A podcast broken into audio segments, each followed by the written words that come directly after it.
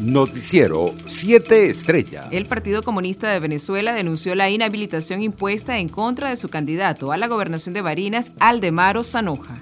Aldemaro Zanoja, dirigente obrero campesino y popular, fue el candidato del PCV a la gobernación del estado Barinas las pasadas elecciones del 21 de noviembre, sin recibir ningún tipo de cuestionamientos legal o moral a su candidatura, lo cual demuestra que se trata de una inhabilitación política ordenada desde el gobierno y que el CNE ejecuta incumpliendo las leyes electorales, señaló el partido en un comunicado. 30 postulaciones para el cargo de gobernador del estado Barinas fueron aceptadas por el Consejo Nacional Electoral, según lo informó ese organismo a través de un mensaje en sus redes sociales. En otras informaciones, este noviembre de 2020 y noviembre de 2021, al menos 5.808 trabajadores de la salud se contagiaron de COVID-19 según datos de la ONG Monitor Salud.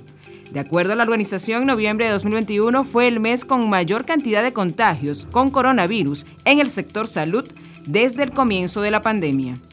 Este martes 7 de diciembre, jubilados y pensionados de Petróleos de Venezuela protestaron frente a la sede estadal de la Campiña para exigir derechos de reivindicaciones salariales. En otras noticias, la Agencia de Naciones Unidas para los Refugiados, ACNUR, llamó el martes a los gobiernos de todo el mundo a apoyar económicamente los programas de asistencia a los desplazados, a quienes se ven obligados a abandonar sus países debido a las distintas crisis. ACNUR busca 9 mil millones de dólares para su trabajo en 2022, indicó en un tuit el director de la agencia, Filippo Grandi. Del monto solicitado tienen previsto usar al menos la mitad en asistencia a un número récord de personas desplazadas por la fuerza, sobre todo en Medio Oriente y África, al igual que a millones que han debido abandonar sus comunidades en Afganistán, Etiopía, Myanmar y Venezuela, entre otros países. Internacionales. La moción presentada este martes por partidos conservadores en Perú para destituir al presidente Pedro Castillo no obtuvo los votos suficientes para ser admitida a trámite y con ello abrir el proceso de vacancia. La iniciativa quedó archivada para alivio de Castillo, que con solo cuatro meses en el cargo vio como los sectores de derecha hicieron su primer intento para despojarlo de la presidencia.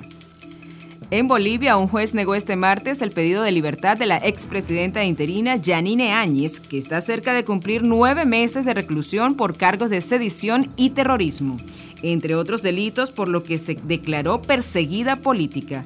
La decisión fue dictada por el juez séptimo de instrucción de La Paz tras una audiencia telemática que se extendió por varias horas y que en la que la defensa de la exmandataria interina objetó las acusaciones de un primer proceso llamado golpe de Estado, bajo el que se dispuso su detención desde el pasado 13 de marzo. En otras noticias, Estados Unidos advirtió este martes a Rusia que responderá a un posible ataque a Ucrania con fuertes medidas económicas que pondrían incluir la suspensión de un gasoducto ruso, además de reforzar la defensa en el flanco este de la OTAN. Por su parte, Francia comenzó a sentir los efectos de la quinta ola de COVID-19 con un incremento en el número de nuevas infecciones, 60.000 en las últimas 24 horas, y con 2.351 nuevos ingresados en unidades de cuidados intensivos. La medida de casos en los últimos siete días se sitúa en los 44.584 frente a los 30.000 de hace una semana. Economía. La Oficina de Control de Activos Extranjeros del Departamento del Tesoro de Estados Unidos emitió la licencia general 81 que permite a varias empresas petroleras seguir operando en Venezuela y negociar con la Estadar Petróleos de Venezuela.